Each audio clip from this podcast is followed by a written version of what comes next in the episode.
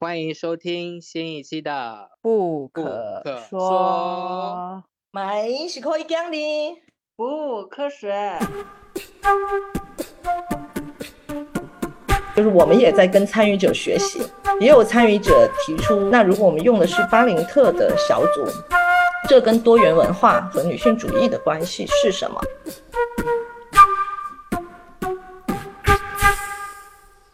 迎今天的嘉宾。嗯，今天我们会聊聊同柴督导，然后是因为和张怡看到有有伙伴在办多元文化方取向的，然后肯定性的呃同柴督导，看到这些词就非常有兴趣，而且我们以前也没探讨过同柴督导，所以这次就邀请了组织方来和我们聊聊聊。啊，大家好，我叫韦婷婷，然后呢是一个女性主义取向的心理咨询师，然后也是这一次的同才同辈督导的主持人和发起人之一吧。我是 Mabel，我也是那个呃协同的一个主持人或者发起人。然后我呢现在也是在我人在上海，然后呃那个主要是以呃多元文化整合取向为工作的一个方向。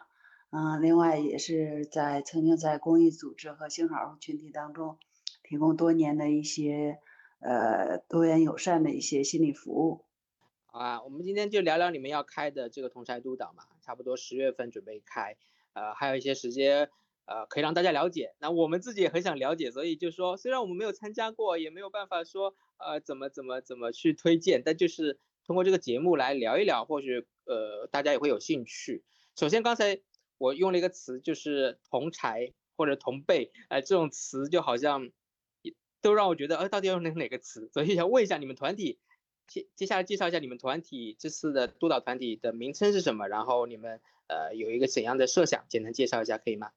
哦，我我们这个其实是一个呃多元文化取向的，然后也有一个部分会结合女性主义取向的一个啊、其实我们用的词是同辈督导了，但是我知道有一些地方会用同才督导的这样的一个同辈督导的小组，然后是今年已经是我们的第五期的活动，然后它的方向主要是主题是跟性少数还有性别这个主题，就是聚焦在这样的一个主题之下去工作。然后我们每一期会招募大概是，呃，就是我们其实也是一直在从第一期开始到现在也是在一个探索的过程，所以我们的人数也会有一些变化，但是就是差不多是十多到二十个左右的一个啊。这个咨询师的一个团体，有时候也会有一些社工啊，或者是比如说做性少数公益组织方面的人会参与和加入进来。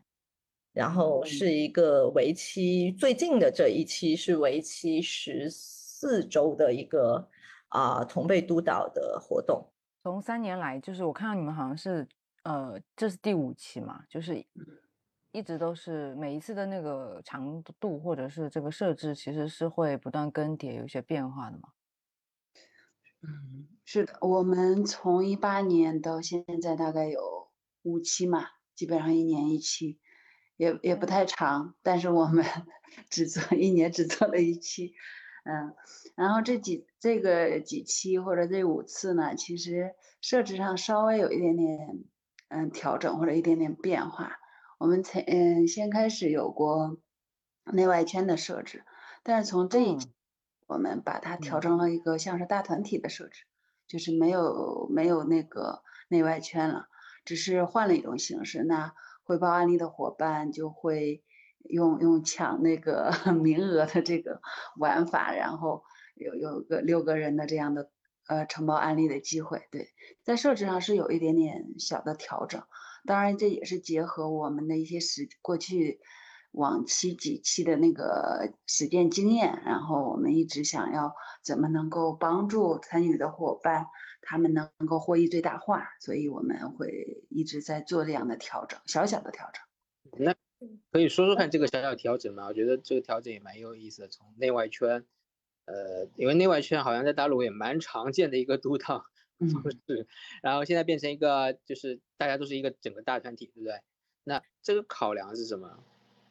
或者我先补充一下我们第一期的情况。其实我们第一期当时有一个初心，是因为我有一个工作背景是在 LGBT 性少数啊群体以及性别，就是比如说性别暴力的幸存者的这个社群里工作的背景。Mabel 其实在刚才讲的上海的一个组织也是做艾滋病这方面的这个支持帮助，所以我们两个人都有一些呃这种性少数性别领域社群的背景，所以我们第一期当时的目的是我们免费。为应该是十二个吧，还是十个？我我有点不记得了，应该是十二个咨询师提供同辈督导，就不收费的。但是我们的要求是，这十二个咨询师可以有一个呃叫什么 commitment 和承诺，说他们可以为十二名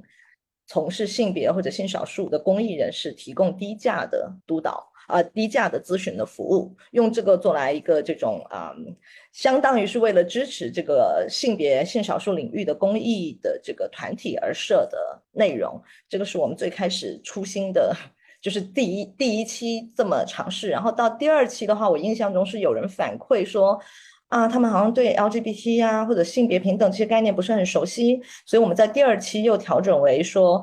我会做一个这个跟性少数啊、性别这方面的分享，可能有一两天或者是几个小时的这种 workshop 和工作坊的形式，让大家在正式的进行这个团体督导之前，至少有一个最基本的关于这个领域的，包括刚才啊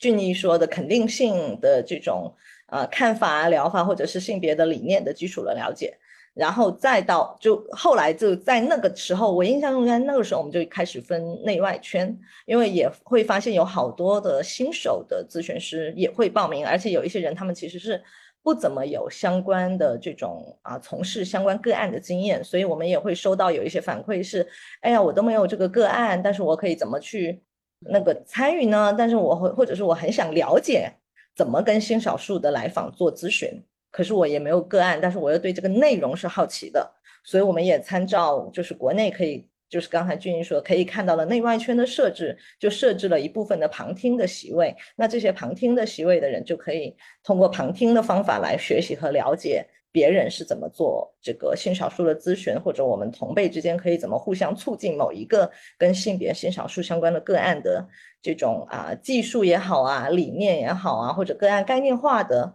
这种跟进，然后就有了刚才说的这个啊内外圈的这个设置。再后来在内外圈的设置上，这一次是我们第一次设置，因为以前我们只是每个。比如说中间内圈是，比如说八个人，那每个人只报告一次，然后我们就再有一个开头和一个总结，就比如说八个人就是八加二十次的这个督导的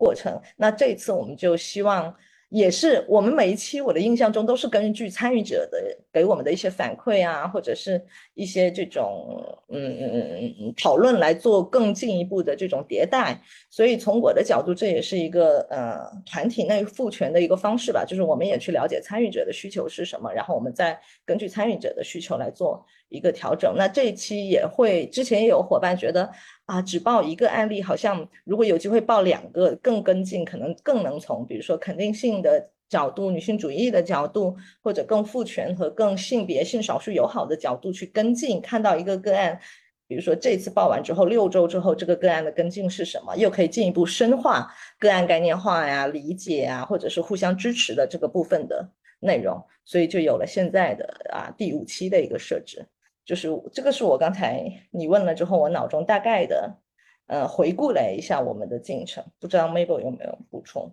嗯，确实，刚才婷婷这么一梳理，确实我们一直也是给这个小伙伴参与的小伙伴会给到我们一些非常好的一些建议，我们也是抱着一种开放的心态，愿意就去做一些调整。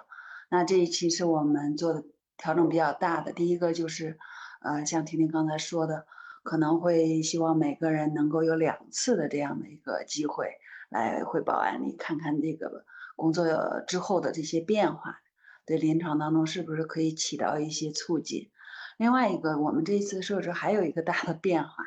当然这也是婷婷愿意贡献的一部分，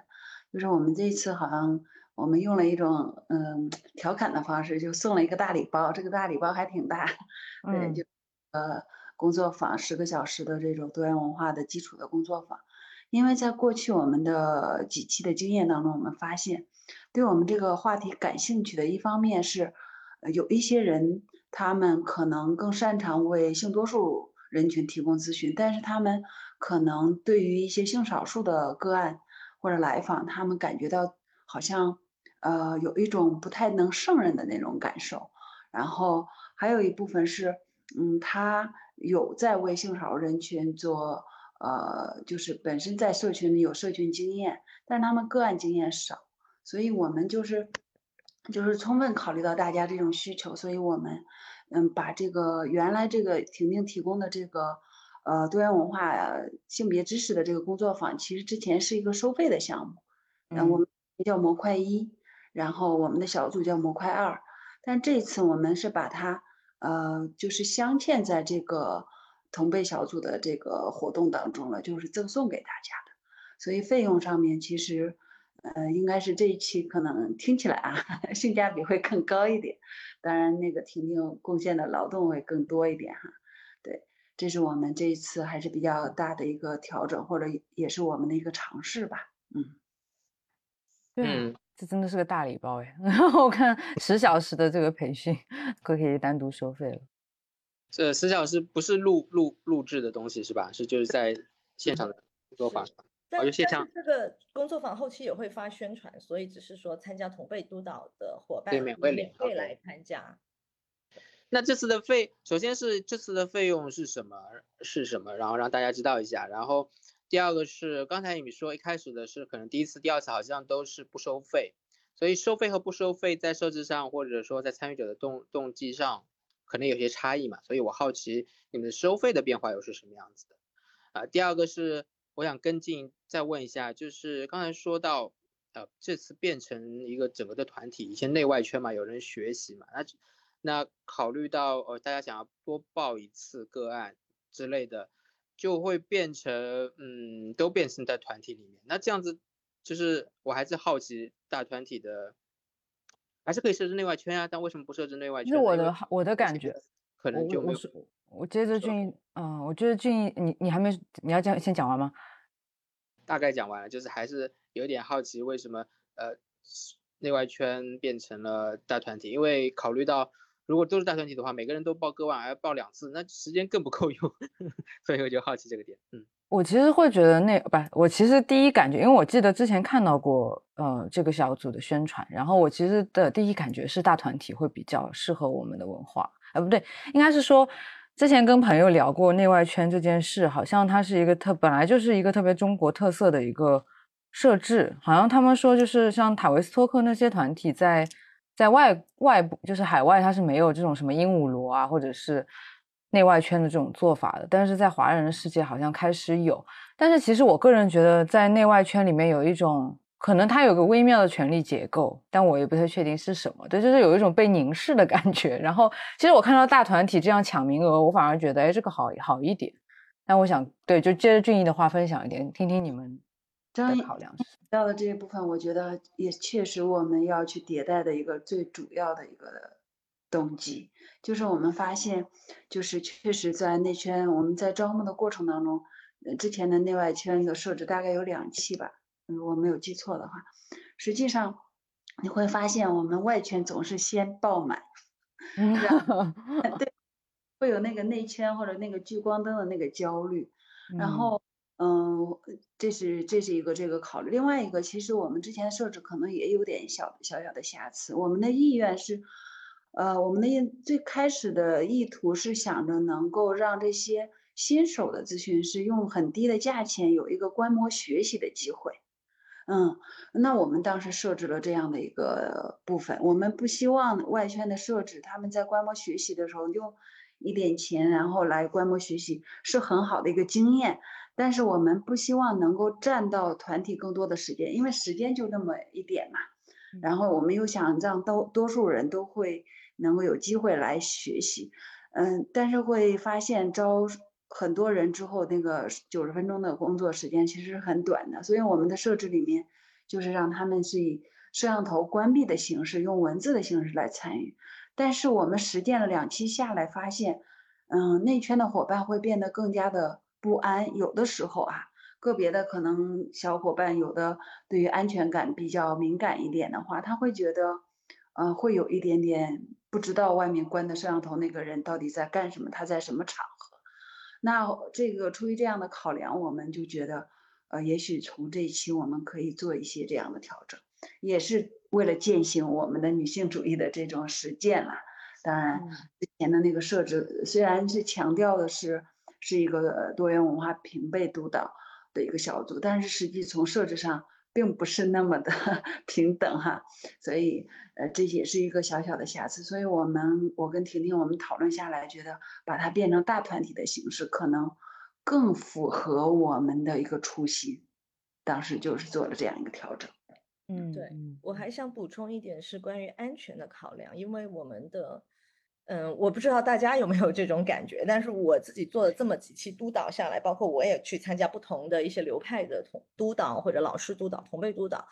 我的整体会感觉我们这个团的督导的个案会偏严重一些。就是如果我们硬要从病理性或者症状的角度来讲，我们碰到接触和碰触碰到的个案，更多的会跟比如说性别的暴力、家庭暴力、性的侵害。还有性少数遭受的这种啊歧视啊暴力以及创伤的主题有关，所以如果从安全的角度来讲的话，就是像刚才张怡和 Mabel 讲的，如果我们分内外圈，确实外圈有一种在观看的感觉，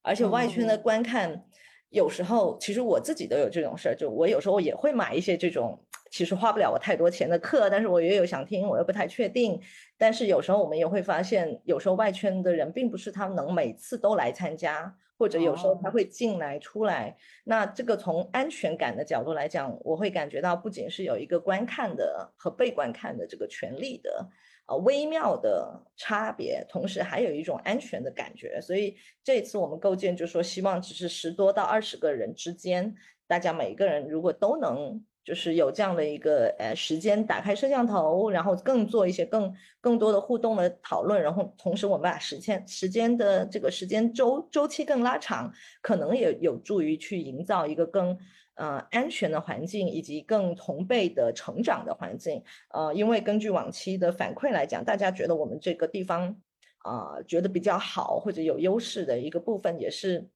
我们是比较开放的，每一个人，呃，尤其是之前的内圈，就大家看这个个案的视角啊，都是。相对而言是会更鼓励每个人发展自己的智慧和贡献自己对个案的理解啊、感受啊、感觉到这里头来，然后再以就是呈报者的这个福祉为核心，去看看我们讲的这些内容哪一个部分对他有帮助，哪一个部分没有，他可能可以从这里头去摄取什么东西对他的个案好好的地方。那如果就是从刚才讲的这个部分出发的话，可能一个大团体。啊的形式也会相对更更好，也更更安全一些吧。从安全的角度来看，嗯，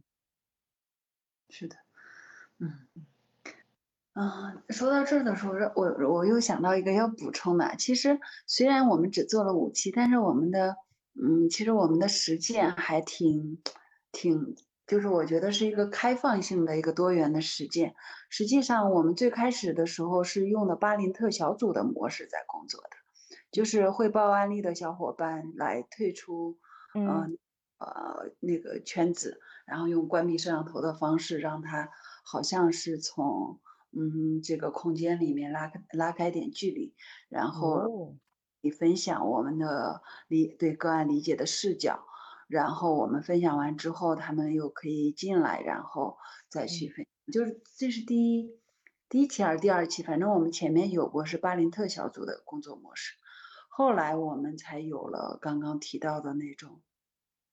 呃内外圈的设置。因为从头一两期发现，嗯，我们这个主题或者我们这个小组很受欢迎。那对于新手，尤其后面到第三期以后发现。特别受新手的那个欢迎，可能是跟我们的低费有关，所以我们就那也也可以考虑这种观摩的学习的方式来来获得或者能够有一个近距离的这样的一个学习，然后就做了这样的设置。嗯，那这两期实践下来，觉得可能变成大团体有可能会更好一点的。呃，这是我们的想象哈，我们的猜测，也具体也要看我们的实践会怎么样。对，嗯，是。当 Mabel 谈到这个巴林特的时候，就就让我想到哦，我和 Mabel 就是在大团体研习会里认识的，就感觉，呃，你会很嗯用比较动力的啊团体动力的视角去去思考，是这样吗？嗯，嗯嗯，从我的这种设计上来看的话，肯定跟我大团体的学习和训练有关的。对，嗯嗯，我也是把像我我其实对于团体关系会议，我把团体关系会议很多的呃那个设置，就是塔维的这种团体的设置，我是用在我的很多的工作和学习，包括训练的一些项目上，确实我受到很大的启发。那在巴林特的这个小组呢，是我在中德身心医学的一个受训上，我发现用这种方式其实非常非常适合用于我们作为医生、临床的心理咨询师、社工、教师，就是助人者的那种呃同辈督导是非常适合的。所以我当时我们在开始做第一期的时候，我。嗯，就直接就跟婷婷提出来，我们是不是可以用这种方式来工作？因为我的想象和猜测层面上来觉得，这可能是一个很好的一种支持的方式，所以确实是受这种训练有关，跟我想学习训练。嗯，我想替听众提问一下，巴林特小组是什么？我听过，但我也其实不太明白。就是你刚刚说那个设置是根据巴林特小组。对我们是在它的基础上，嗯，像是我们的一个创新吧。其实只是受到那个它的小组模式的一个启发，我们是有一点点调整。对，嗯，那巴林特小组呢，他其实当时他提出来这种工作方式，是给这些，因为巴林特他本身最开始我没有记错的话，他开始是一个医生，后来受到精神分析的训练，然后他就发现，嗯，作为这种医生这个群体。特别特别需要用一个小组的形式能够支持到他们，因为他们会遇到一些呃病患，可能比方说难搞的，或者让他们记忆深刻的，或者让他们觉得有一些嗯感觉被卡住的某一个或者某一类个案，所以他呃当时就发现医生群体当中会有这样的一些需要，那他就受精精神分析的训练，他就把这种。小组的形式带入到他的医生群体当中，所以大概是这样。哦，Mabel 可以再讲讲巴林特的流程吗？我想张怡的意思是，可能读者需要想象一下，听众需要想象一下什么叫巴林特的这个流程。嗯，就先做什么，后做什么，大家是怎么参与？对，它的设置里面也是两个小组，小组小小组长和和副组长，就这样的两个。两个组长，这是他的一个一个一个模式哈。我们是在那个参考他的基础啊，我先说他的这个框架，然后呢，就是有一个人，嗯，就是先分享一点像自己的一些呃临床的工跟工作相关的一些烦恼吧，然后会一圈下来之后，可能会有一个呃一个人会想要或者一个或者两个或者三个，然后可能会想要使用这个时间来进行一个。呃，支持，那可能会有一个的话，就直接开始在从他的案例开始。如果有两三个的话，也听听大家的一些想法，最后确定由一个人来承包案例。然后在这个过程当中，他花上一点点的时间，把他的烦恼跟这个跟他的临床工作有关的烦恼说出来之后，他希望获得那个某一部分的一个嗯反馈或者指导的时候，然后。他就会退出来圈外，就是说他先呈报跟案案例相关的，然后大家会有一圈或者两圈，然后去退出啊？他坐到旁边吗？呃，现场。呃，他是他是汇报完案例，他呈报完案例之后，大家有其他组员就询问一些跟案例相关的一些基本的信息。都是跟个案相关的一些客观的信息。当他问完没有这个小组里面没有疑问的时候，就会它是一个原来它是地面的物理的空间，他这把椅子就会撤出来，他人会撤出来到圈外来看我们在这个里面对于他承包的案例的进行一个呃理解，然后反馈，甚至是呃有的时候还会角色扮演什么的。对，哦，嗯。有的时候还会有雕塑，哦，还蛮有趣的。这个拉开距离的方式，我觉得很有意思。嗯嗯，好的然后，谢谢介绍。对，然后下一个阶段他可能再会请他进来，他的视角可能会会有一些变化，对嗯个案嗯嗯，是这样的一种工作方式。嗯了解了解。对我我个人是听了这个之后哦，我就对你们的你们这个团体的设置就这个脉络，我就我个人 会觉得更清晰一些，但我不知道我理解的是不是。所以再回到你们这样子的同才督导团体，就接下来我其实好奇就是我原本的好奇就是，哎，这个督督导团体就是督导团体嘛，两位就是双督导嘛，或者就是双督导，那为什么？呃，会叫同辈督导团体呢？为什为什么要强调这个同辈？然后，所以这是我原本的问题啦。我就是好奇，我包括我之前也和张毅讨论，那呃，我们的工作呃也涉及到这个部分的话，呃，我们要我们也是我们自己以前也有组织过同辈督导，那我们也有自己在做督导。那有时候同辈督导和督导怎么怎么去界定和呃区分？然后看到你们的时候，就想就想和你们探讨这个问题嘛。所以我原本的好奇是，呃，你会定义一个同辈督导，而不定义督导，那这里面的考量是什么？这里面一定涉及到你们两个的角色，你们两个的角色和功能吧。嗯然后刚才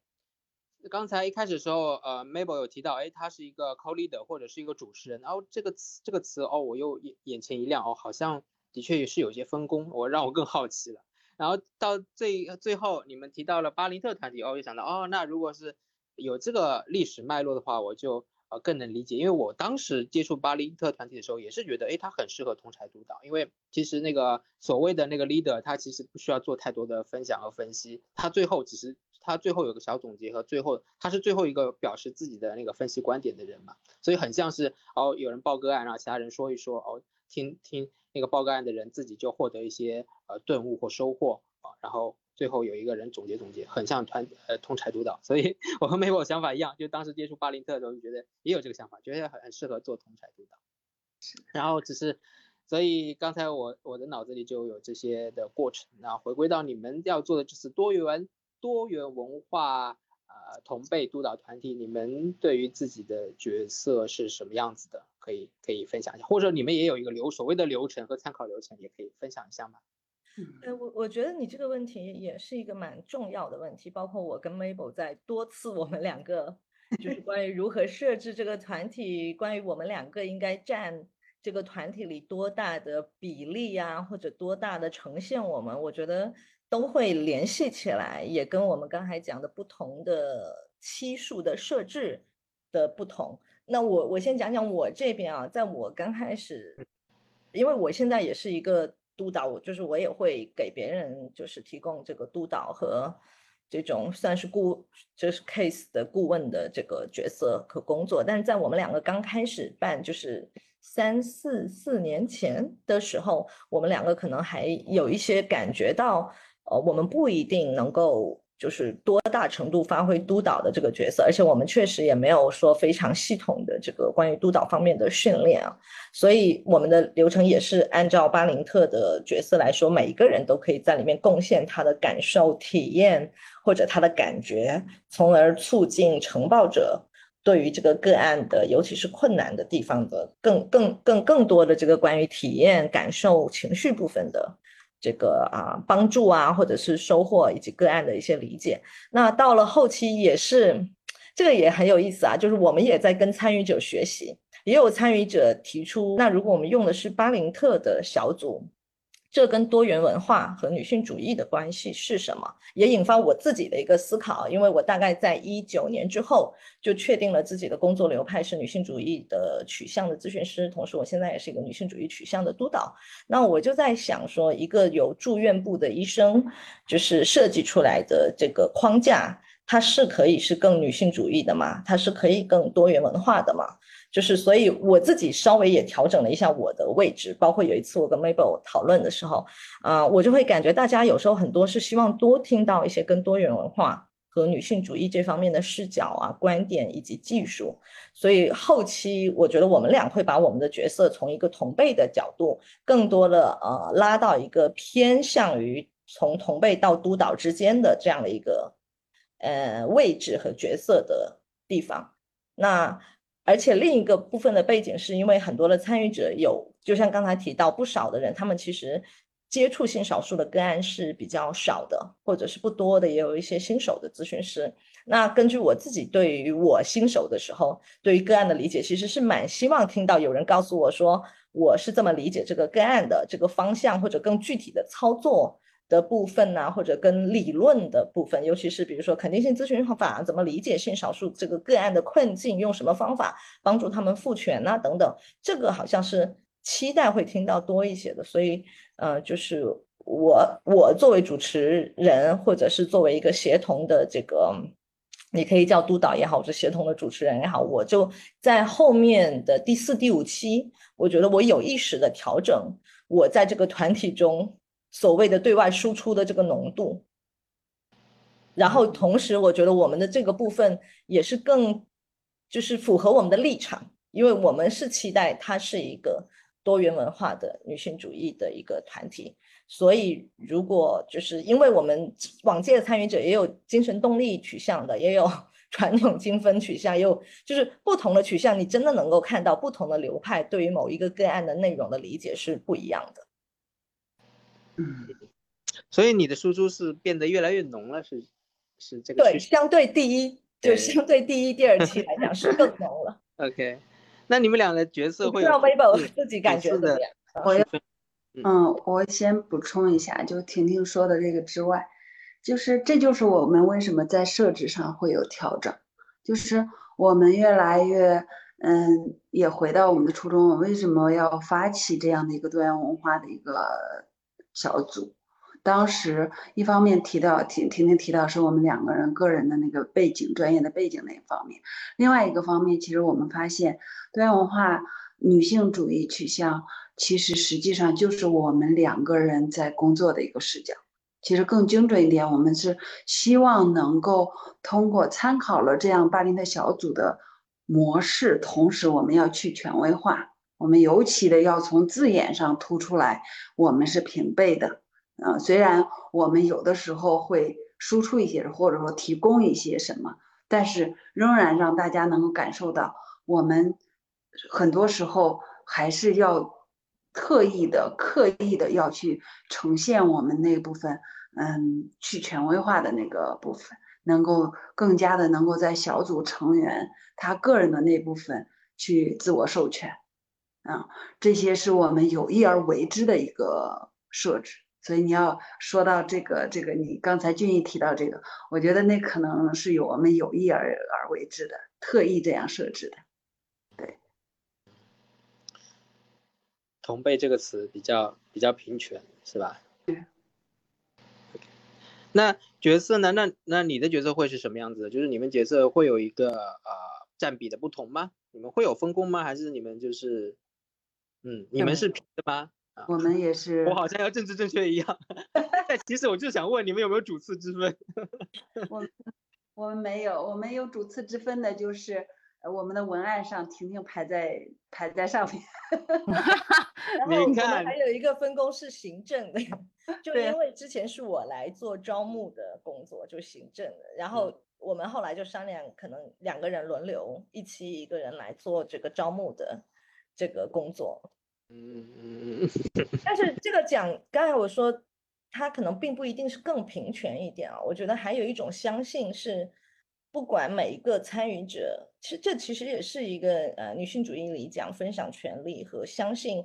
不管每一个参与者他是新的也好，或者是更资深的咨询师也好，他也都有对于这个个案的独特的某一种智慧。所以我觉得是这样的一种相信，让我们认为每个人都可以贡献他的智慧。只是当这个部分的不同的智慧，如果我们感觉到啊，也许我们需要多讲一讲关于多元文化，关于我们我跟 Mabel 两个人，呃，我们跟性少数工作的经验，因为这也是为什么大家会来的原因之一嘛，以及我们女性主义取向的理解。那我们觉得有这个必要的时候，我们就会把这个部分更多的。抛出来，我觉得这个是一个在平衡刚才讲的巴林特的模式，以及我们如何有意识的既充分尝试啊，努力的充分的体现每一个参与者他所拥有的这种智慧和能力和经验以外，同时我们又要确保我们这是一个不会歧视性少数，不会再让我们的个案或者来访以及咨询师感受到失权的一个团体。我觉得这样讲可能更更准确一些。嗯，那实际上他们参加的时候，你觉得他们有这个，大家会有这种权利的感觉吗？也这也是另一个好问题。我觉得有一些人，有一些人不。这也跟我们这个团体的多样性，我想是有关的，因为确实也有一些伙伴会感觉到，呃，内圈的伙伴，我们收到的反馈其实整体上是不错的，嗯，当然也有人会感觉到他好像没有机会参，就没有参与更多或者跟上更多，这个也也是为什么我们不停的都在调整嘛，因为我们也得承认，我们两个也是在在学习的过程，我们也是在。尝试探索怎么样的东西是那个，只是我们期待的目标以及我们的相信嘛。嗯，但是确实在呃操作的过程中，因为这个团体的每一次不一样的特质，它也会带来不同的东西吧。嗯，哦，嗯嗯。那有有，我也听到有参与者说啊，他觉得是他参加最好的同辈的督导，也有参与者觉得他呃感受到了，比如说我们的创伤知情，或者是呃就是觉得在个案中有收获。那也有参与者有时候会有一些些嗯没有那么好的收获的体验和感受。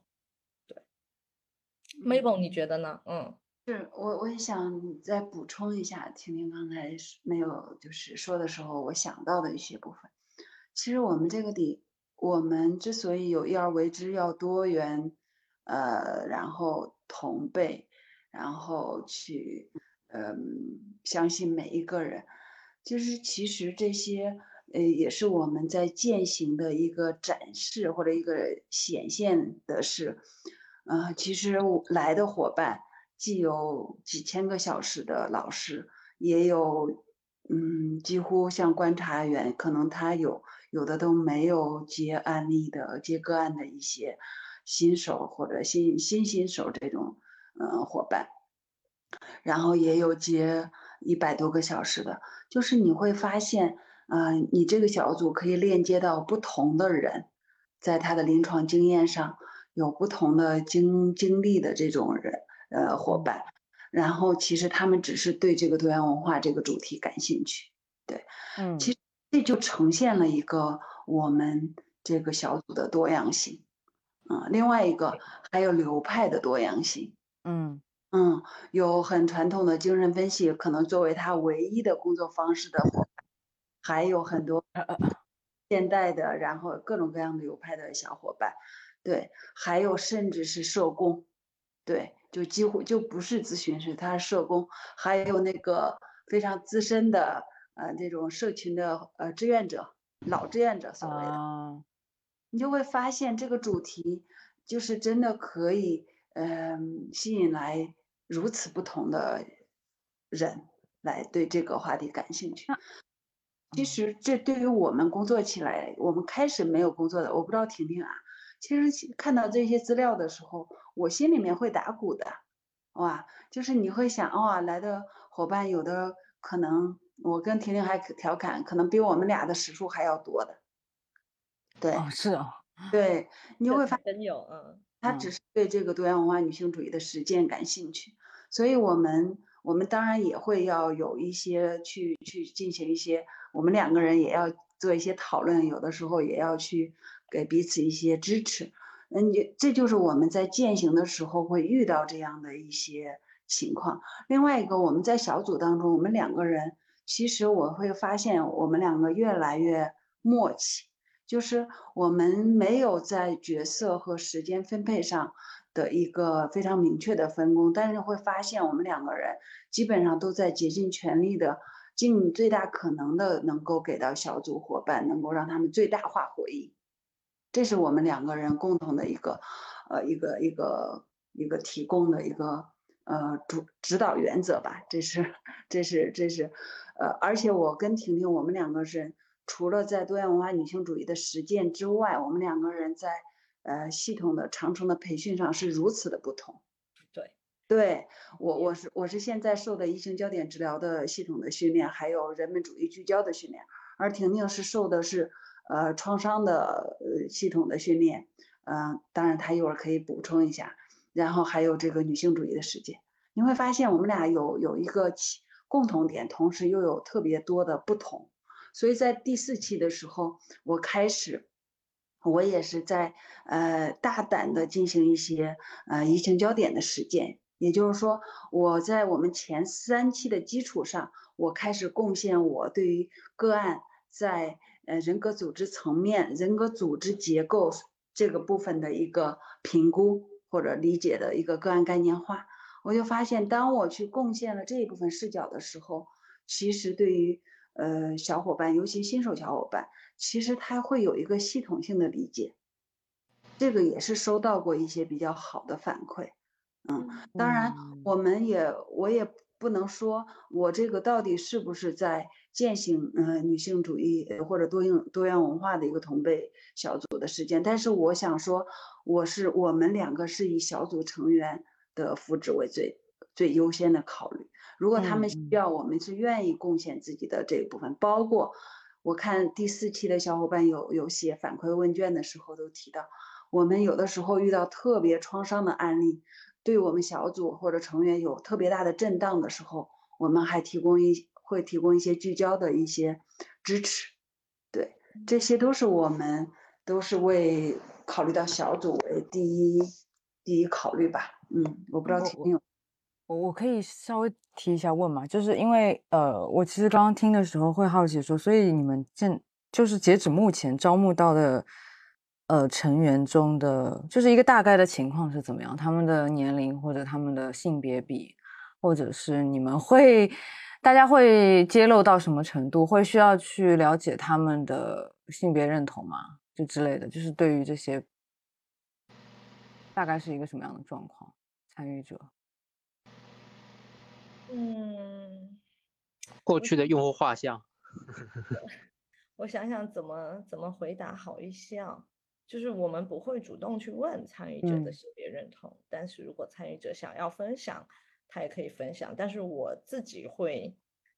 在小组中就不会避讳我自己其实是一个性少数社群的成员，就我是一个双性恋或者泛性恋的认同者，就是我也会分享我自己作为性少数的某一些体验和。经验，我觉得可能这样说更更合适一点。然后参与者的刚才说性别是以女性为主，但是有时候也会有一些，就百分之八九十往上是女性，也有一些跨性别的伙伴、非二元的伙伴参加，也有就是所谓的呃自我认同为顺性别的男性来来参加。嗯，然后年龄，嗯，年龄应该也是在二二十到。四五十五十左右，五六十应该好像没有超过五十往上的，好像是四四五十的样子，应该四十左右。Mabel，你关麦了，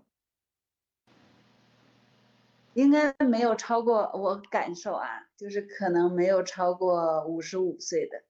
为啥是感受？是因为我们根本没问这个问题，所以我不知道。你们调，但是哦，对，但是这个是目测啊，就是因为有时候有。参与的伙伴会说一下，哦，就是调研的时候不会太问这个是吧？不会，我觉得这跟我们这个督导没有关系嘛，就没有那么直接的，而且也涉及个人隐私的部分呢。我我理我理解是这样的。嗯，我们并没有的去搜集这个呃，就是性向认同啊，还有他的年纪啊。当然，嗯，会我们在第第几期啊开始？第三期吗？婷婷，你也回顾一下。我们开始加了那个，呃，有一节活动是第一次是团体认识的，就是呃，然后最后一次是团体告别。所以在这一次的首场活动，我们是有很多的一些关于自己的一些介绍。在这个介环节，有的伙伴会，嗯，进行一些自我暴露，他会怎么描述自己？嗯，首先我们两个人是在团体当中，会没有尽大可能的能够是嗯跟小组或者跟这个团体有关的一些呃信息，我们会两个人会会进行一些谈论，对，嗯，这样子。OK，就是呃，我刚刚说是因为最近有个读书会，然后莫名的大家就开始讨论。现在不是在美国很容易，他们都会先标注一下自己怎么被称呼嘛，什么 she her 啊啊，然后 they 就就就就是可能会好奇你们有没有一些跟这个呃性别认同和性少数相关的一些小的细节的设置。然后另外就是我自己也有个好奇，因为我其实也在 LGBT 社群有一些呃相熟的社群嘛，或者我之前也做 LGBT 的剧场。所以其实这个双重关系的问题，我会有点好奇，说你们也在这些促权的社群里面活动，或者说，当然这个只是督导，我在想可能还好，如果是个案的话比较不方便，就是会不会遇到有这些比较有挑战的部分？也许不是双重关系，或者是一些特殊的情况。因为你问这个问题有点尴尬的是，咱们这是个播客，我也在犹豫我啊，对对，就是在不揭露这个 这些内容。嗯嗯，就是如果呃，可能就是不是需要去揭露一个具体的人，他是就你们会不会遇到一些涉及双重关系的情况，然后会怎么处理？会是说就是筛选掉就不会？我觉得督导的话跟个案确实还是挺不一样的。督导的话，双重关系相对的可能性和风险会比较低。嗯，但是确实。就我觉得我们第一期就刚才不是说过第一期有过一个那个免费的公益咨询的设置嘛？到第二期我们就没有再操作了。一个方面我觉得也是跟双重关系的考虑有关，另一个方面也是关于我们发现我们两个人作为一个怎么说呢有情怀的 LGBT 性别友好的咨询师，可能我们两个人还是不太能够承担一个平台可能会富有的关于。就是推荐个案来的这种角色，或者是就这个界定还是有一些些模糊，所以我们后来就就没有再往这个部分考量。但确实是有时候会也会出现一些有挑战的部分。我们常规的设置是，大家会就是请写呈报的伙伴要做到匿名嘛，就是尽量的屏蔽个案的个人信息。同时呢，我们在讨论的时候也会要求，其实这也是入组的知情同意书吧，就要求大家都能够确认这个保密的原则啊，然后确认说，嗯，不去猜测，因为我们有时候参加的人也有一些是社群的伙伴嘛，就不要去猜测这个人可能是谁，有没有可能是你认识的人。我们作为主持人，我们也回避和就避免去猜做这样的猜测，以及。做任何更进一步的往下的推演，就尽量让这个保密的边界是更相对更夯实一些的。不过有时候可能会有这样的风险啊。哦，嗯，我觉得不不去猜测是蛮重要的，因为对我个人经验中也是这样，就是因为我是呃我是残障群体嘛，然后我们群体也很小嘛，然后我做做督导的时候，哎那个案例他不知道案例我会。后来就是我我的我的督导在跟我聊的时候，就是说你，因为我跟他聊到这个人可能我认识，然后他就帮我梳理出来，我的确就是在在工作中会去猜这个人是不是，然后脑子就会有点 分心。其实我是去猜，但是这个猜根本就没什么用，只是就没什么用。但是你就是呃，当然我我。我我也不是说我就是要呃去了解人家隐私或者确认确认什么的，我只是就是忍不住的去猜。这个很难不猜，对，这个就是很，因为群体很社群很小啊，真的就就涉及到。那么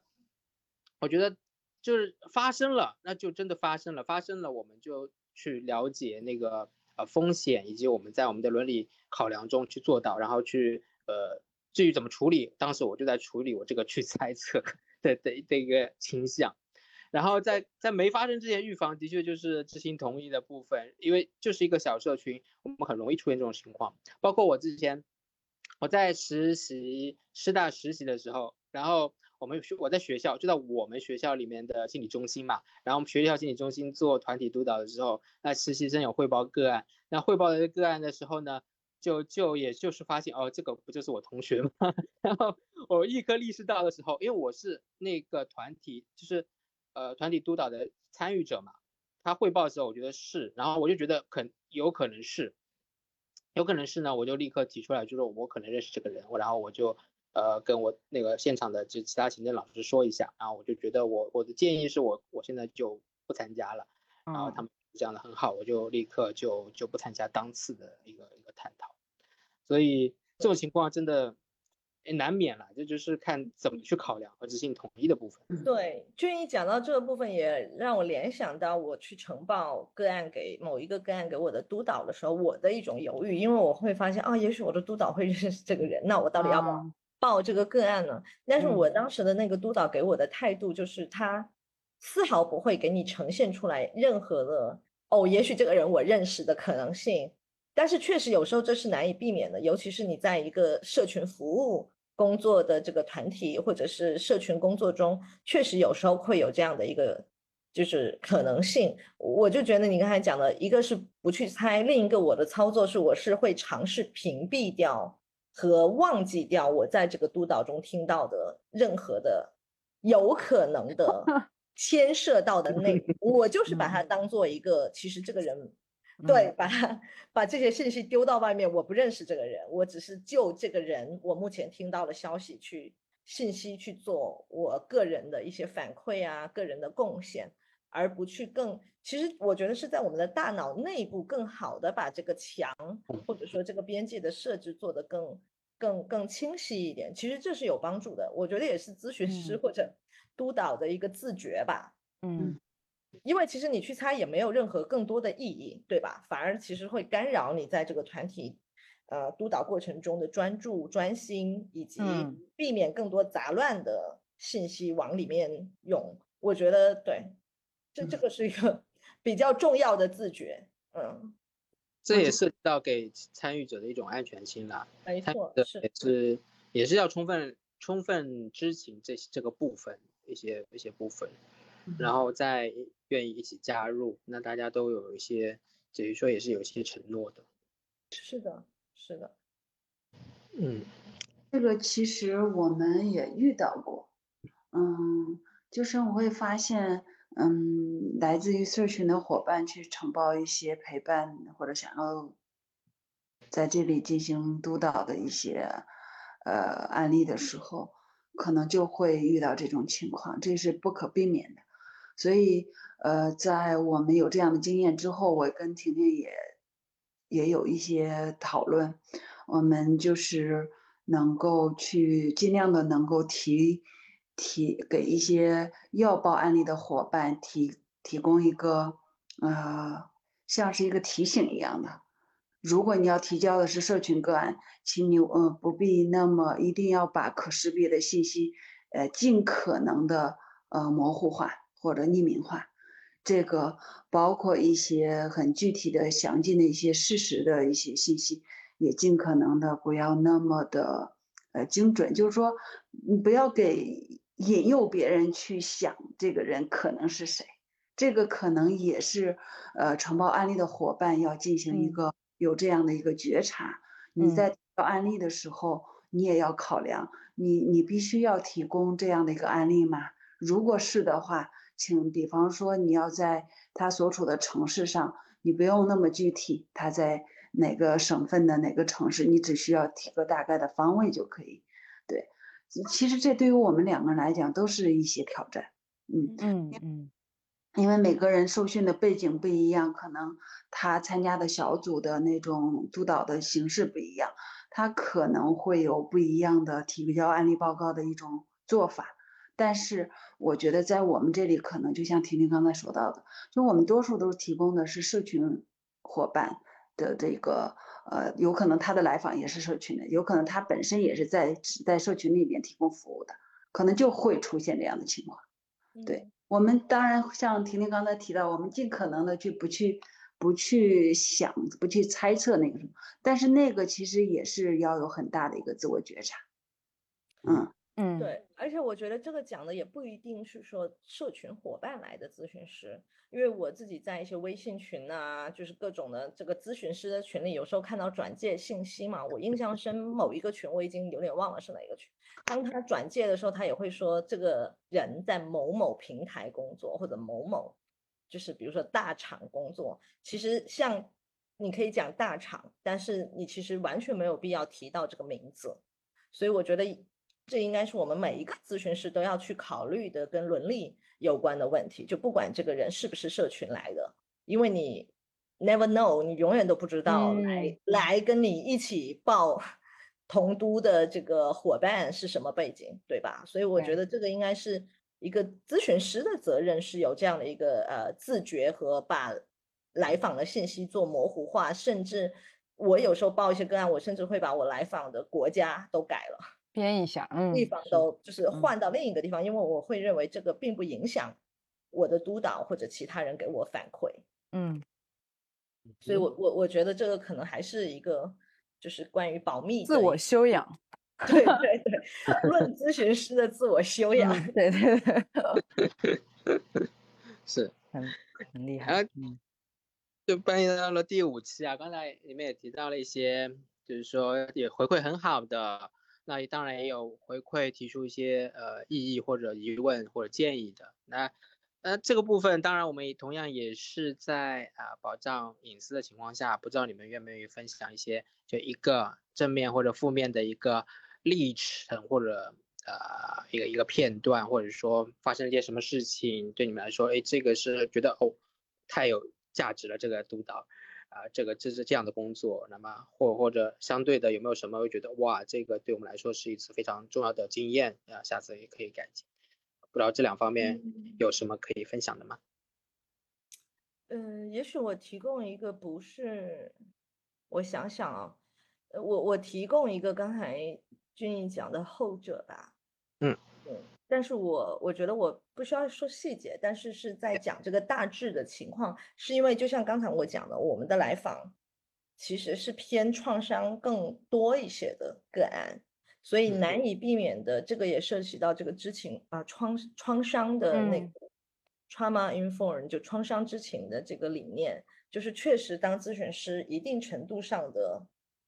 倾听、共情，甚至调动我们的情绪去理解某一个个案的时候，这个会产生一种，比如说被 trigger，或者是嗯、呃我们叫替代性创伤的这个部分的风险。我感觉到这个是后来我我啊，我就不知道 Mabel 感觉到，我自己学习到的，我们还真的要在很多的步骤方面去注意这个创伤知情的部分，尤其是对于某一些，例如说经验不是那么多的咨询师，他确实有可能因为领听到不同的个案，或者听到有一些比较创伤严重的个案跟他有相似的这种情况啊，或者什么，可能有会在这个个案督导的过程中遭遭受到一些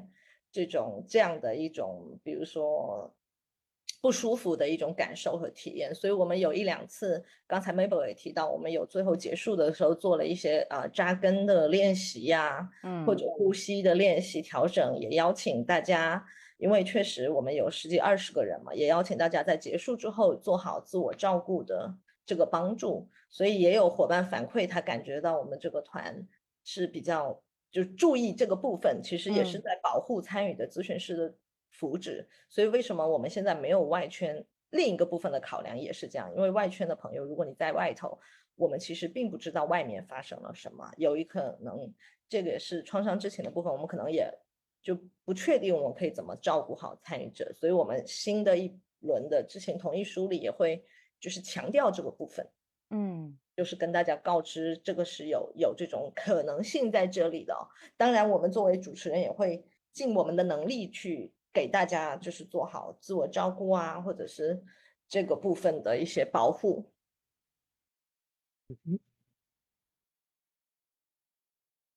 对，所以这个是一个我觉得我们有在每一期中，就不同的期数我们都学到不同的点嘛。所以 刚才说的创伤的这个点是我在最近的啊、一些期数里，我我越来越感觉到很需要去注意和重视的。包括咨询师的自我照顾，我想我们做咨询师每个人都知道，我们当我们听到一些比较就是痛过于痛苦的情绪，也会对我们自身产生一些影响。对，所以这样一个同都也是一个互相自我照顾的很好的一个地方。选择同都不一定是，就不仅仅是选择一个你可以去探讨个案的地方，更是一个也嗯可以咨询师自己照顾的地方。对，刚刚这部分也是让我想起我前面为什么要问参与者的一个背景，就是呃，因为我觉得就是跟自己的状况距离很近的时候，人的那个唤起度会更高嘛。所以如果是参与者，他本身他经受过这些暴力，或者是他也是受经受过这些压迫，然后他如果是社群中的一份子，呃，我不知道有没有区别，就是好像是去听到这些东西，对他来说暴露和唤起的东西可能会更多，然后可能也会呈现在他的这个团督的过程里。哦，但可能还有一些非性少数，可能他会觉得，哎呦，我没听过，或者是哦，原来是这样的，那个感觉就远一些。对，所以我也刚刚问，好像是出于这个，就是我会好奇说，这个团体中情绪激活的强度啊，是不是也是很很看那个报案的具体情况和参与者的状况这样？嗯，我分享一点，就是我的一些反思吧。就是可能提供一些案例，可能也不方便在一个博客里面去更多的谈。我想说，对我和就是当然也跟婷婷，我们每次基本上在每次节活动结束之后，我们有少有三五分钟的时间，多可能有一二十分钟的时间会讨论这个本场的那种活动的一些，嗯，就是一些。分享或者一些讨论或者一些彼此的支持，嗯，实际上就是我会发现，嗯，这也是当时，这也是为什么我们第五期会把那个基础的性别多元的这个这性这个多元文化的工作坊会加进来。实际上，能够愿意来到我们这里的，可能有性多数的咨询师，他们可能有性少数工作经验，也可能没有。但是不管有没有，他们可能没有一些所谓的基础知识的了解，啊，嗯，那可能我们觉得是有一个这样的学习，呃，或者有这样的一些知识层面的了解，概念层面的了解，所谓的呃黑化的了解，就是那些词汇，可能也是对，呃，对于他们来讲也是有必要的，对，可能在社群的伙伴就是可能。嗯，耳熟能耳熟能详的一些概念或者词汇，可能对于没有这些经验的咨询师，可能就就很陌生，就要绕个弯儿，这是什么意思？对，所以就这是这是让我觉得很很有必要的一件事情。嗯，所以这个第五期我们把原来的收费的工作坊的活动镶嵌在这个里面，是希望能够参加小组的。呃，伙伴，你只需要拿出时间，而不需要拿出多余的钱费用来去购买这个工作坊的这个这个这个学，对，就是想着能够让大家从小组的督导当中获益的同时，还能够有一些知识的积累，对，这就是考量，嗯，因为确实你会发现他有一些词他不知道的话。可能对于他接下来的十次或者十二次的这个活动，可能就会有一些困惑或者不理解的地方。嗯嗯，对，我也回应张怡刚才讲的那个问题，我觉得也是很好的问题。我自己的感受里，这样吧，我先分享一下我个人的 非这个团体里发生的一个故事，就是有一次那个好像就是铆钉的那个活动，我们有一个团体的活动和练习，每个人会分享自己的一些经验。我呢就分享了我当时作为一个性少数的人，因为出柜就不是我的问题而是我的当时的那个亲密关系里的人，那个人他出柜很困难，所以不得不我有过一次，就是他的父母要过来，我就连夜要收拾我的 行李，就离开这个地方，显示出这个地方其实没有我在那里的一个经验。但是跟我一起那个小组讨论的一个咨询师，他就冒出了一句说。啊，我不觉得这只是性少数有的问题啊！你在意意思是在异性恋里可能也会出现类似的情况或者东西。我当时就有一种一身的要深呼吸的感觉，我生气。你果然不懂我们，我就不自觉的就把我自己划入到一个你不懂我们的这个框架里。那我自己本身，因为我经常就做播客或者对外，我也会分享我自己的一些背景嘛。我会发现，当我分享我的这个背景之后，我会吸收到更多，比如说有，因为我毕业论文写的是家族内的儿童的性侵犯，所以我会更吸收到那些有过性创伤的背景、性暴力的背景或者性少数女性的背景，或者认可女性主义这个理论或者这个理念、性别平等这个理念的人来到我的这里，那我得到的感觉是，他们来到这里，他们更容易去，嗯，分享自己那些可能隐秘啊，可能是痛苦，或者是可能是很多就不一定能够在别的，就是这个不是说要 diss 传统精神分析，就不一定在别的，尤其是他们感觉到偏权威的。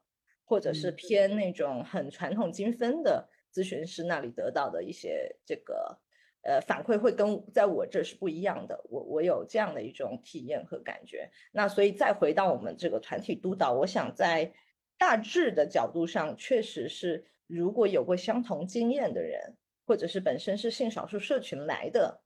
咨询师，可能会在这里感觉到。有更多的共情，当然了，非性少数的咨询师，我相信他们通过听到一些故事，因为我记得我要是没记错，我们也有过这种反馈啊，就是啊，他才有一个学习和理解，原来性少数的生活是这个样子的哦，原来作为一个女性，就是比如说，我记得我们曾经有过一个个案，我当时做了一些总结，我就说，你看这个个案很好的呈现出来，作为一个女性。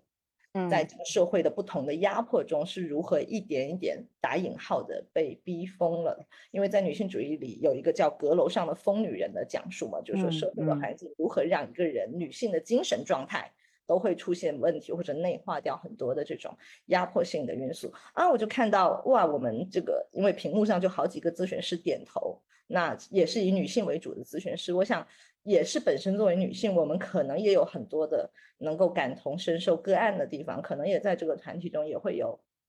就关于这种女性之间的互相的支持也好啊，或者是认同某一些信念，嗯，有的女性跨性别和男性之间的互相的这个呃认同吧。或者是在这个认同之上的一些互相的支持，我相信在残障群体或者在其他的群体也会有这种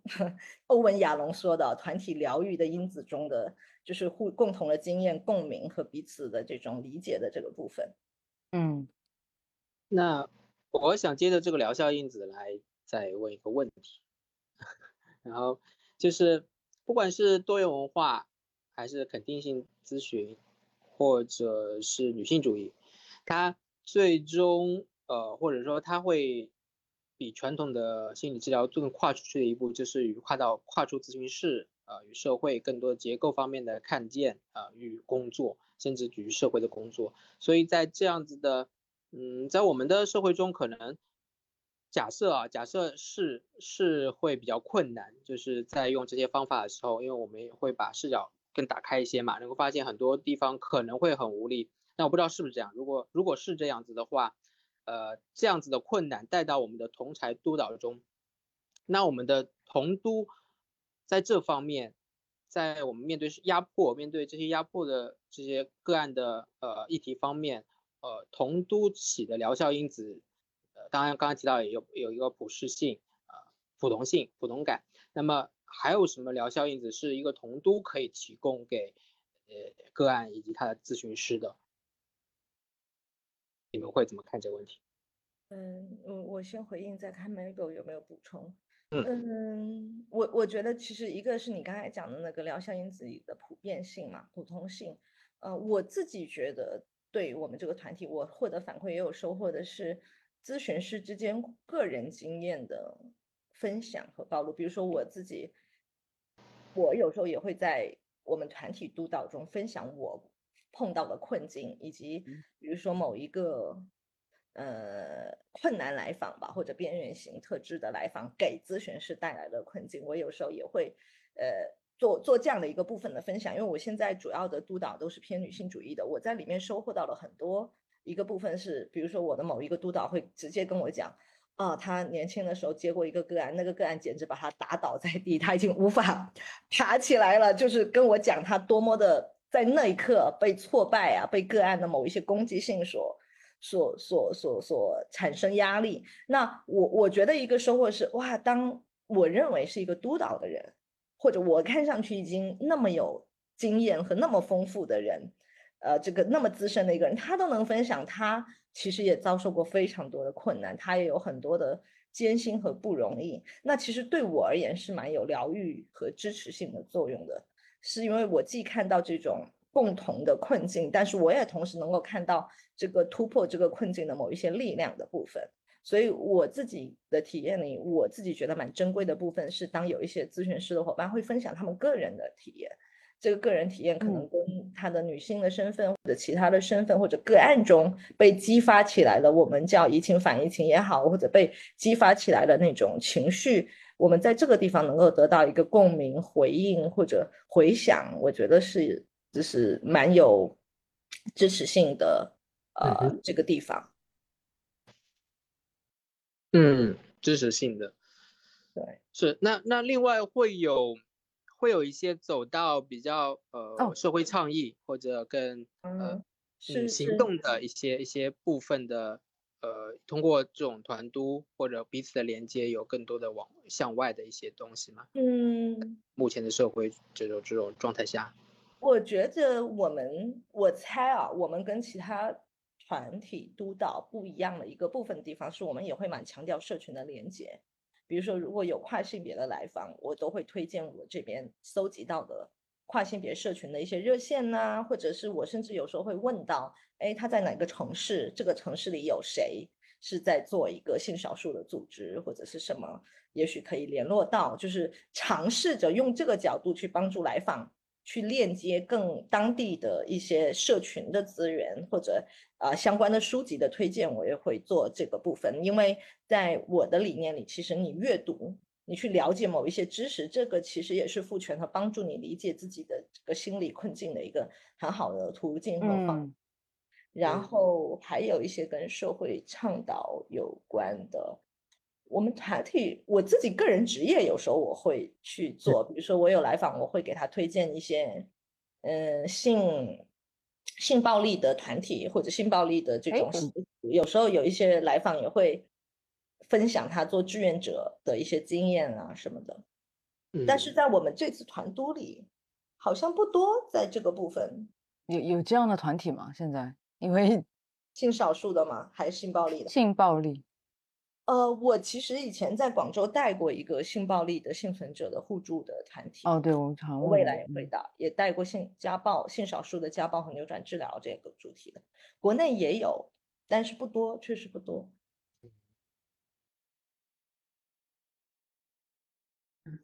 嗯，我觉得婷婷刚才说的那个，就是也是我想表达的。其实，呃，跟其他的不一样的是，我们这里好像，嗯。就是，当然我没有做横向的比对比啊，或者比较就是怎样。但是我的感受上面是我们这里很活跃，因为因为我们会提供很多的社群的资源，这包括一些文献的资源、学习的资源。然后我们有一个参差伙伴群，我们在那里有很多全国各地的，呃，就是有的需要转介的，有的有有还有前几天我看有需要找这种。新手友好的督导师，价格友好，然后嗯，这个嗯，议题友好的，就这样的，嗯，我就发现我们这个小小的社群其实有很多的资源的分享，资源的共享，在那里其实能感觉到更加的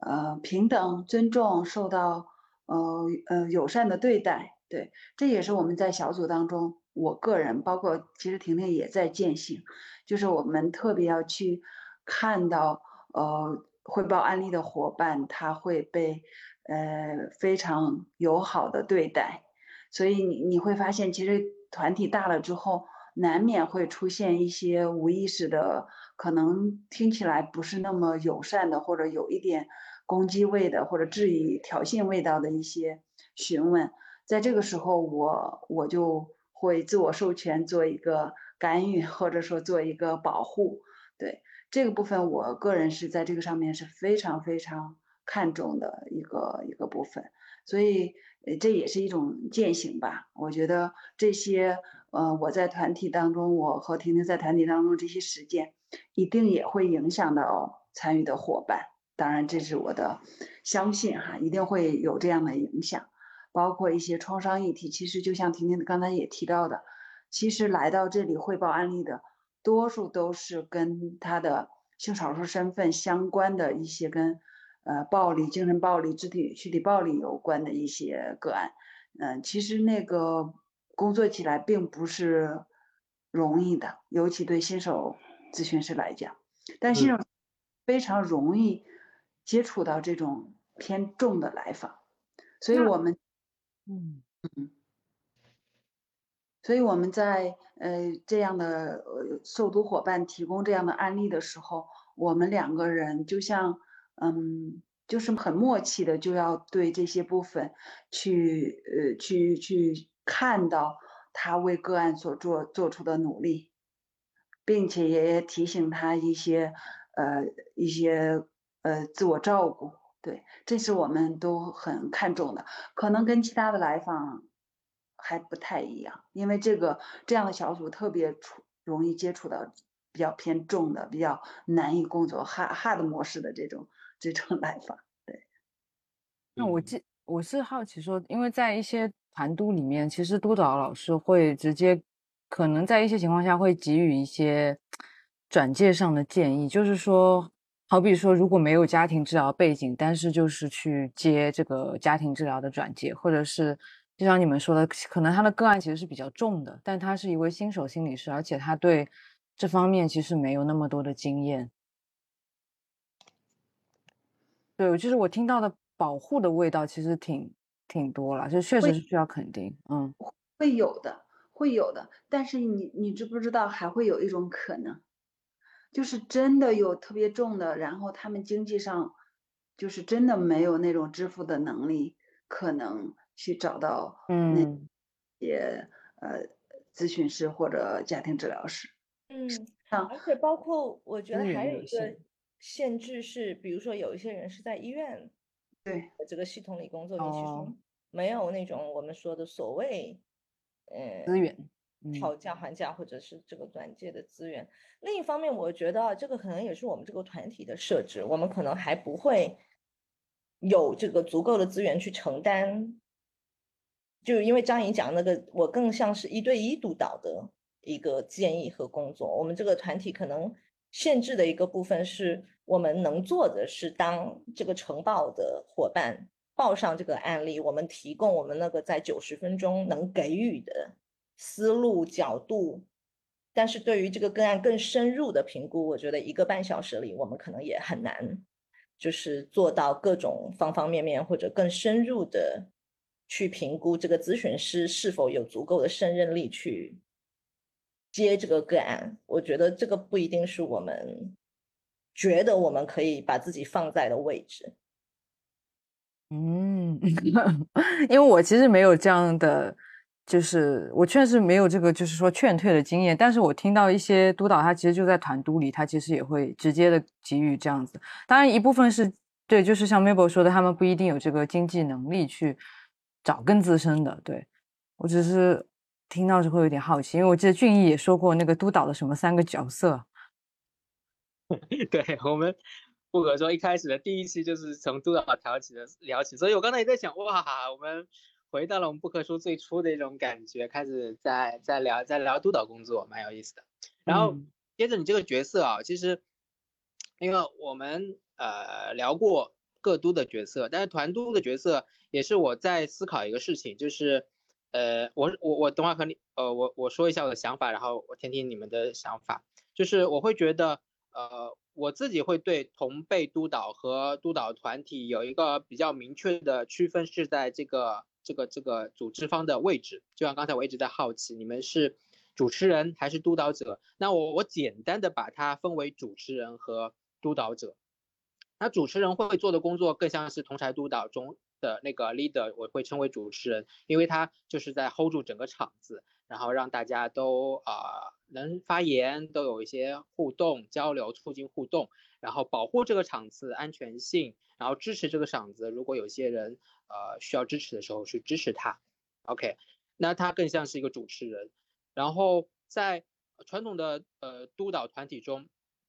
当然。当然我觉得我在我最初在大陆接触的和我后来在台湾接触也不一样，因为大陆接触的传统的督导团体中呢，那个督导师的说话的份额非常非常大，但是我自己在台湾，包括我自己实实习的时候，我更多的也会像带团体一样，就是这个团督的督导者的角色，他有一个是团体治疗师。这什么意思呢？比如说在在在，比如说我们这个性少数群体中，哦，有人就说一句，哦，我因为我是呃同志，所以我遇到这个事情，然后另外人说啊，这个我们在异性恋中也有啊，然后这就不开心了，好有冲突了，成员间有冲突了，好，这时候就是一个时候，那这个 leader 要怎么做呢？呃，在在在团队里面，我会觉得这个如果是个督导式的角色，他有可能很有可能。或者说我的可能就是我会利用这次团体间成员的冲突做一个历程性的互动，让他们在这个冲突的呃发展转化，然后用这种历程性的互动带动起来他们的一些新的经验，这就很像团体治疗了，对吧？然后但是如果是同台督导的话，我是一个主持人角色，我不会这么做，我会我会发射有发现有火药味，然后会叫停这个火药，然后让大家回到自己呃或者。或者化解一下，我不会让它再发展或者去去怎么样。所以在这里，同台督导和呃非同台的团体督导，呃，我是觉得这个点在我的概念里是比较一个不一样的地方，在我的想象里。对，所以我也很好奇，呃，这是你们的同台呃同督的一些想法。嗯，来，这是我的想法啊，就是你们说说看。就是刚刚俊一说这个例子，我也就是补充一个好奇，就是因为我觉得有很多时候，有些人他出口说这个异性恋也会有，或者说啊这个不是女性的问题啊，这个是什么的问题？就是我觉得他们内在有一些焦虑，但我不知道这个焦虑是什么。我觉得这是一个好的去探讨的点，就是他是想帮那个人解决这个难过吗？他好像第一反应就是我们不要这样想，我们这样想会。不高兴，我们要去另外的方式想，这样就没有那么无力了。好像他，他试图用一种无效的方式去帮忙，这是一个可能。要么就是他真的很没有 sense，他觉得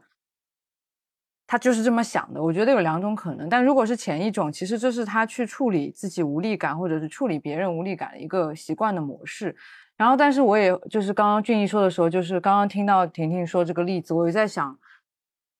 呃，就是要做到什么程度？因为这个似乎也是一个很好的探讨的契机，就是因为会发生在无数 LGBT 个案的生活中。对对对，我们怎么去理解这种现象？在团团体里平行了这个历程的时候的一个一个处理，其实是是是是有很多取向的，是有很多方法。对，嗯，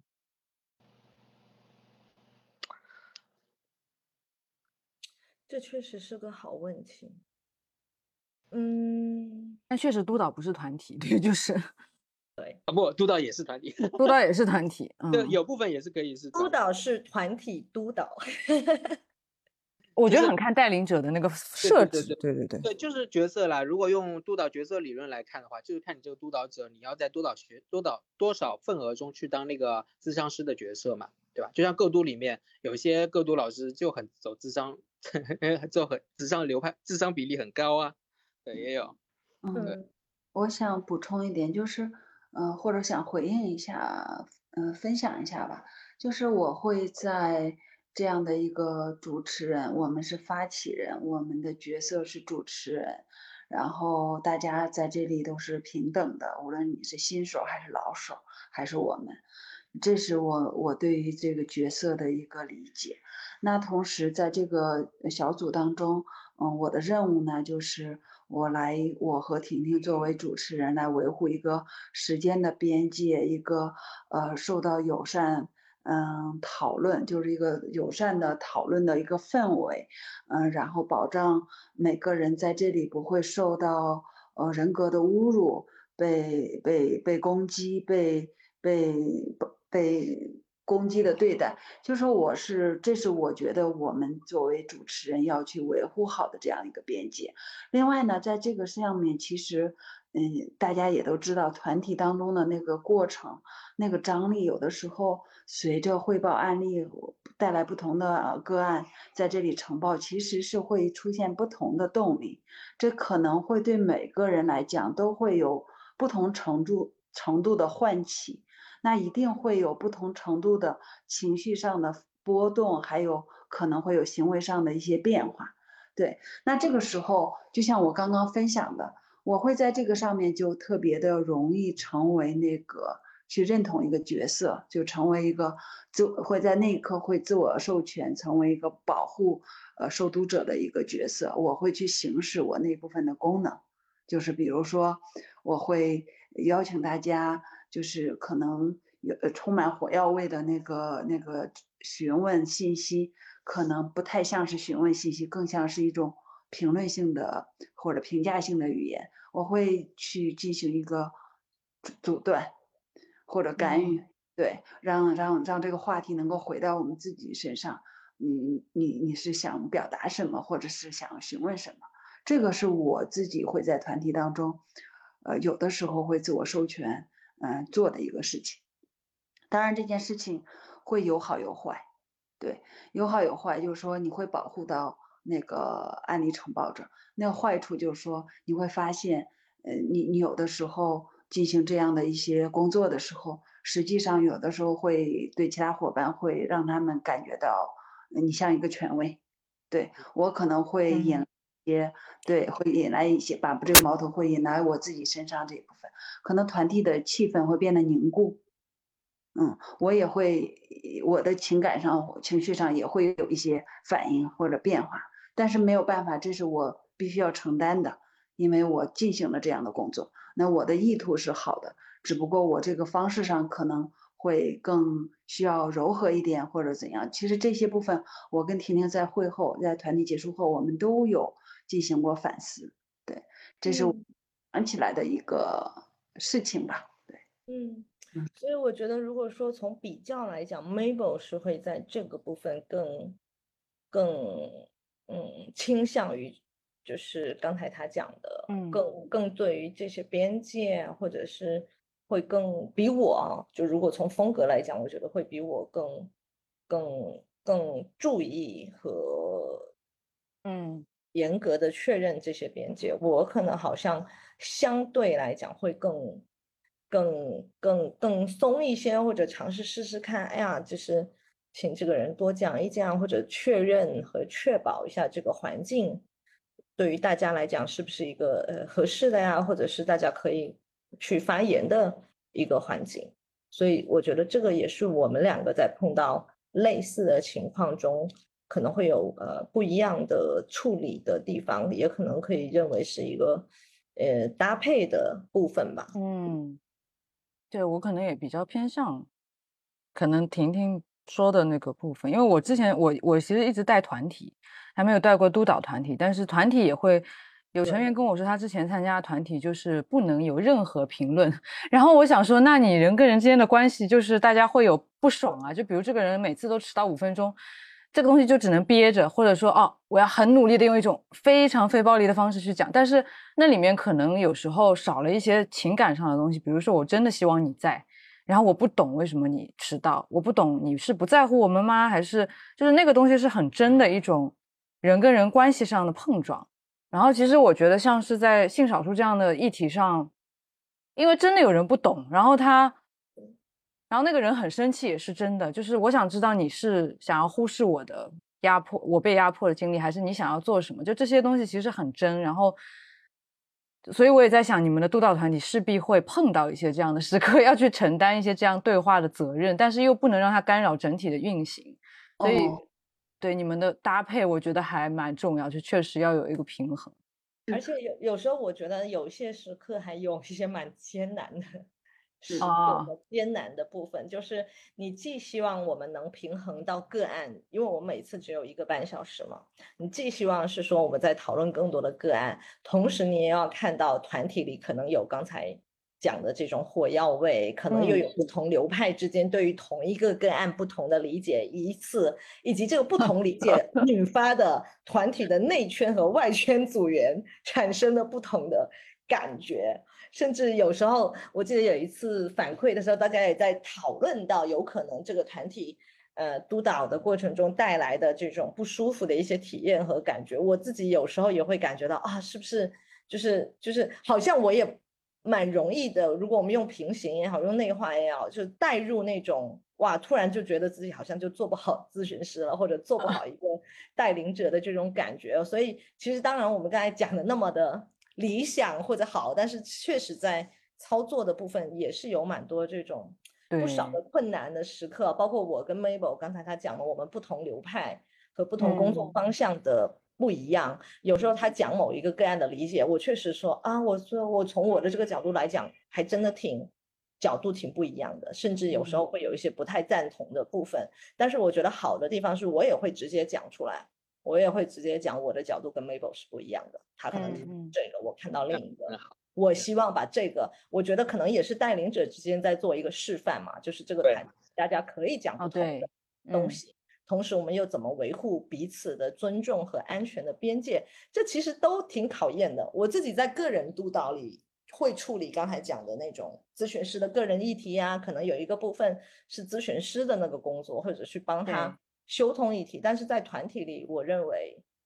这个可能也是我们的一个限制，或者不一定我们有机会去触碰的地方。不过有一嗯两次，我的印象也还蛮深的，好像 Mabel 或者什么其他人，有一两次我也感觉到某一些咨询师也会对个人的这种体验有所触动，但是整哦整体我们可能还是更偏刚才讲的那个个案上，以及怎么更多的保护上，而不是更多的发散。一定会有触动了，就还是是很很不一样的经验。对，是是很大的一个触动。我觉得那个部分其实倒不是说呃要去时刻要去提防着，要去竭尽可能的去保护，那个也也也没有去，也不可能做到。首先，另外一点还是尽量能够大家在这样的框架里面自由的、开放的讨论。我会在什么时候会进行那样的一些呃保护呢？实际上是我们之前的设置的一个环节，就是询问个案的一些信息的时候，但是你会发现有的伙伴在询问的时候，他可能会有无意识的像是在，嗯、不像是在询问信息，更像是挑战。对一些挑嗯战、一些评论性的一些质疑性的话语，其实那个攻击性还是蛮强的。嗯，那在会邀请大家能够回到事实层面上去进行一些关于信息方面的一些询问。对，这是可能我们作为主持人，有的时候要更加紧敏感一些，或者更加觉察一些的去，呃，照顾到这个小组。对入入组筛选的时候就开始有动力了，真的团体很像。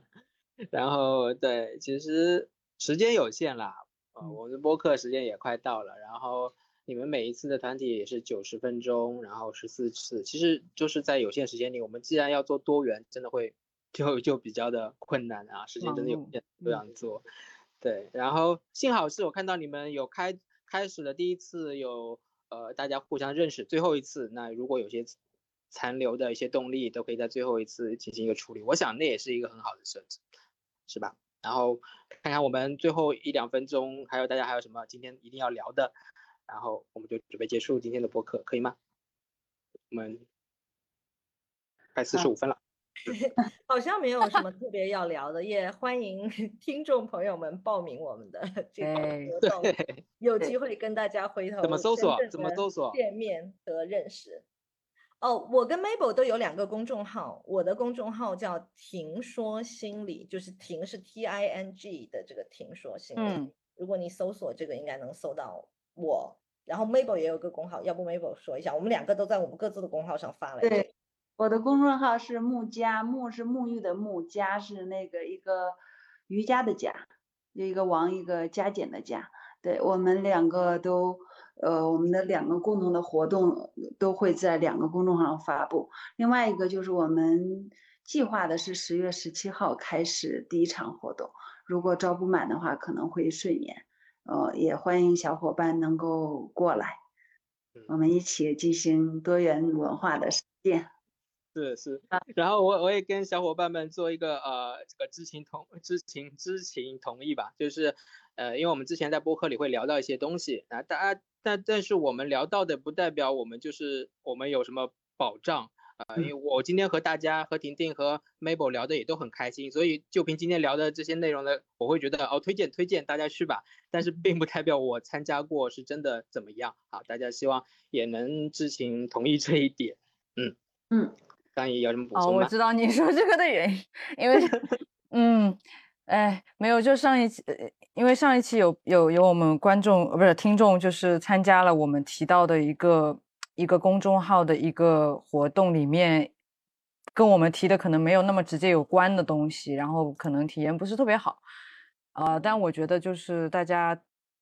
自我自我感受吧，我觉得这个东西很难嗯，是啊，很难对对去，是是是，这个讲的就特别重要。嗯我我指的是，虽然我们在某一个地方听到某一个项目和某一个事，但是我们可能还是需要去自己看一下它的这个流程，同时也自己做好这个准备。就是，哎，如果我要去，我希望我获得的是什么？对也许我可以允许我失望的是什么？自己其实这也是自己对自己的自我赋权，或者是自我的照顾和自我嗯的知情同意，再去做选择，并且为这个选择负责。嗯，对，嗯所以你们补这个挺好的。嗯嗯，对，啊，谢谢嗯谢。你，谢谢张怡。谢谢，谢谢两位邀请，拜。拜拜。